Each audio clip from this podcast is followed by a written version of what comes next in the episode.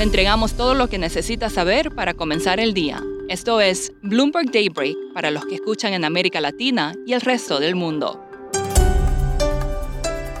Buenos días y bienvenido a Daybreak en español. Es lunes 20 de junio de 2022. Soy Eduardo Thompson y estas son las noticias principales. Es feriado hoy en Estados Unidos por Juneteenth, por lo que se espera poca actividad. Aún así, los futuros en Wall Street registran alzas, al igual que las acciones europeas. Asia cerró con pérdidas, el hierro se desploma y el Bitcoin se mantiene por encima de los 20 mil dólares, pero con dificultades.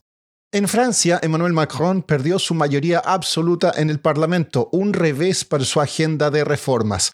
El partido del presidente y sus aliados obtuvieron un total de 245 de 577 escaños. El partido de derecha de Marine Le Pen sorprendió al obtener 89 escaños. En cuanto a la guerra, Rusia señaló que atacó objetivos militares en Ucrania con misiles de crucero desde el mar. Ucrania advirtió que su cosecha de cereales podría reducirse en más de un 40% este año. El conflicto podría durar años, dijo el titular de la OTAN, Jens Stoltenberg, al medio alemán Bild am Sonntag. Christopher Waller de la Reserva Federal respaldó otro aumento de tasas de 75 puntos básicos el próximo mes. Dijo que no le importa qué causa la inflación, solo que está demasiado alta y es su trabajo bajarla, mientras que calificó los temores de una recesión como un poco exagerados. Siguiendo con la inflación, un asesor de la Casa Blanca dijo que espera que el Congreso apruebe una legislación para combatir los altos precios.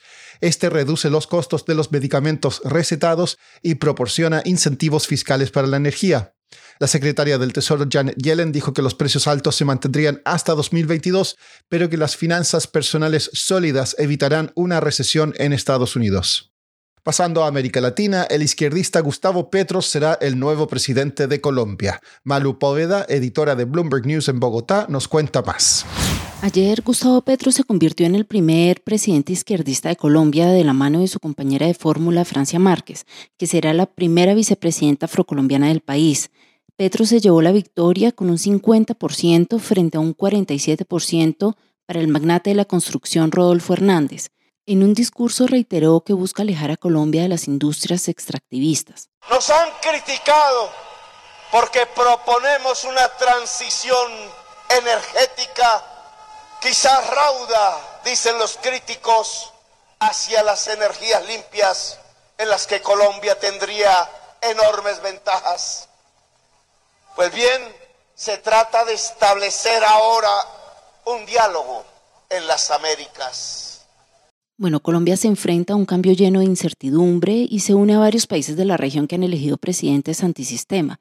En los mercados hay nerviosismo, pues se teme que el plan de Petro de eliminar gradualmente la producción de petróleo y carbón privaría al país de aproximadamente la mitad de sus ingresos por exportaciones. Pero tampoco está claro qué tanto podrá implementar, ya que él y sus aliados carecen de una mayoría en el Congreso. Como saben, dentro de los planes de Petro está agravar a los grandes terratenientes, detener la concesión de licencias de exploración petrolera y reactivar los lazos con el gobierno socialista Venezuela. También quiere proteger a los agricultores y la industria locales mediante aranceles de importación. Y otro temor también es el impacto que la victoria de Petro podría tener en las relaciones con Estados Unidos, ya que como comentó Sergio Guzmán, el director de Colombia Risk Analysis, esta elección podría destruir el consenso bipartidista bajo el cual tanto demócratas como republicanos respaldaron la cooperación militar y los esfuerzos conjuntos para combatir el tráfico ilícito de droga.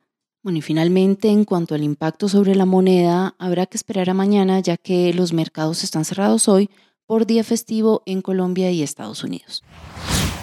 Siguiendo en la región, Brasil consideraría privatizar Petrobras con el mismo modelo que utilizó este mes para privatizar Eletrobras, dijo un columnista del diario O Globo. El mismo columnista dijo que el presidente de Petrobras podría renunciar hoy debido a la presión para dejar el cargo tras anunciar el viernes otro aumento en el precio del combustible. El presidente de Ecuador, Guillermo Lazo, declaró el viernes estado de excepción en tres provincias en respuesta a protestas encabezadas por grupos indígenas. En una noticia corporativa local, LATAM Airlines obtuvo la aprobación judicial de su plan para salir de la quiebra. El plan exige recaudar unos 5 mil millones de dólares mediante la emisión de acciones y pagarés convertibles. Y por último, la cadena de ropa Sara presentó un vestido de 90 dólares hecho en parte por captura de emisiones de carbono. Una bacteria captura el dióxido de carbono y produce etanol, el que después es convertido en poliéster. Por si quiere comprar uno, le cuento que el vestido también está agotado. Eso es todo por hoy. Soy Eduardo Thompson. Gracias por escucharnos. Para conocer todas las noticias que necesita para comenzar el día, revise Daybreak en la app Bloomberg Professional, donde puede personalizar las noticias que desee recibir. También puede suscribirse a la versión solo audio en Spotify, Apple Podcasts o la plataforma de su preferencia. Eso es todo por hoy. Escuche de lunes a viernes Bloomberg Daybreak.